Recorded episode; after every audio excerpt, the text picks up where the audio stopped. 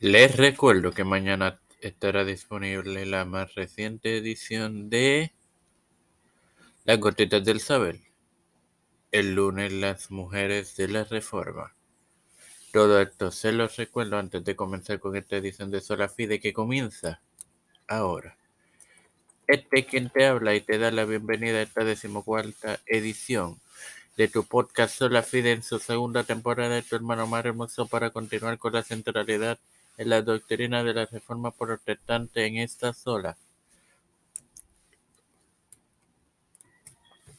Habitualmente los luteranos han enseñado la justificación forense, un dictamen divino de absolución pronunciado sobre el pecador creyente.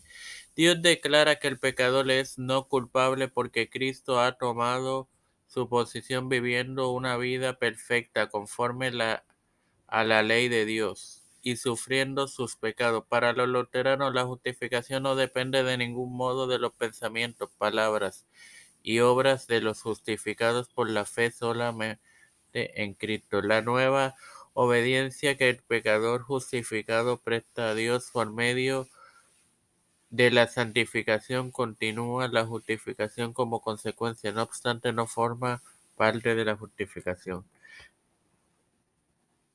Sin más nada que agregar,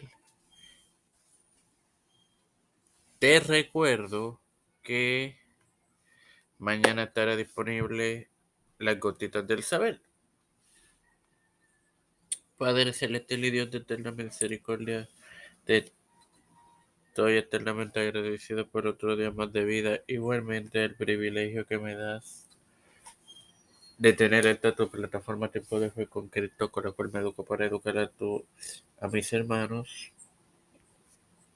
Me presento yo para presentar a mi madre, Alfredo García Garamendi, Jerry Vázquez, Fernando Colón, María Ayala, Nene Ortega, Línez Rodríguez, Yana Lainez, Serrano, Wanda Luis y Reinaldo Serrano, Alexander Betancourt, Joana Ibet y Wanda Fontana, Malta Pérez.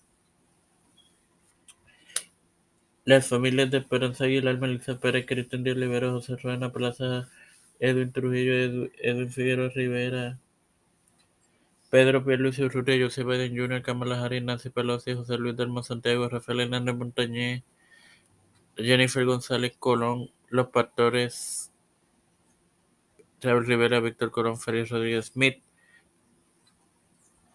todo líder eclesial y gubernamental mundial. Todo esto presentado y pedido humildemente en el nombre del Padre, del Hijo y del Espíritu Santo. Dios les bendiga y les acompañe, queridos hermanos.